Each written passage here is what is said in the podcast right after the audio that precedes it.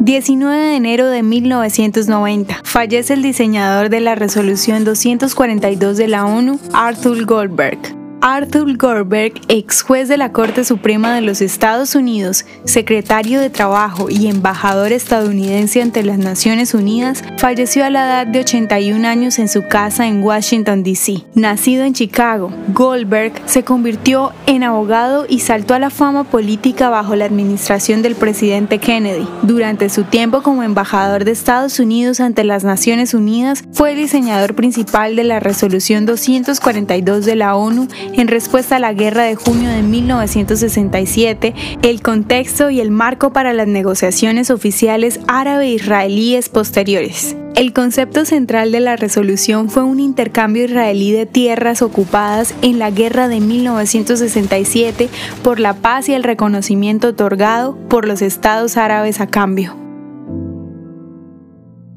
¿Te gustaría recibir estos audios en tu WhatsApp? Compartimos nuevos episodios todos los días.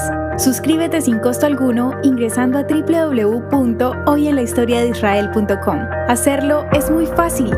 También puedes encontrarnos como arroba hoy en la historia de Israel en Instagram, Facebook, Spotify y otras plataformas digitales. Comparte este audio para que otros conozcan más acerca de Israel.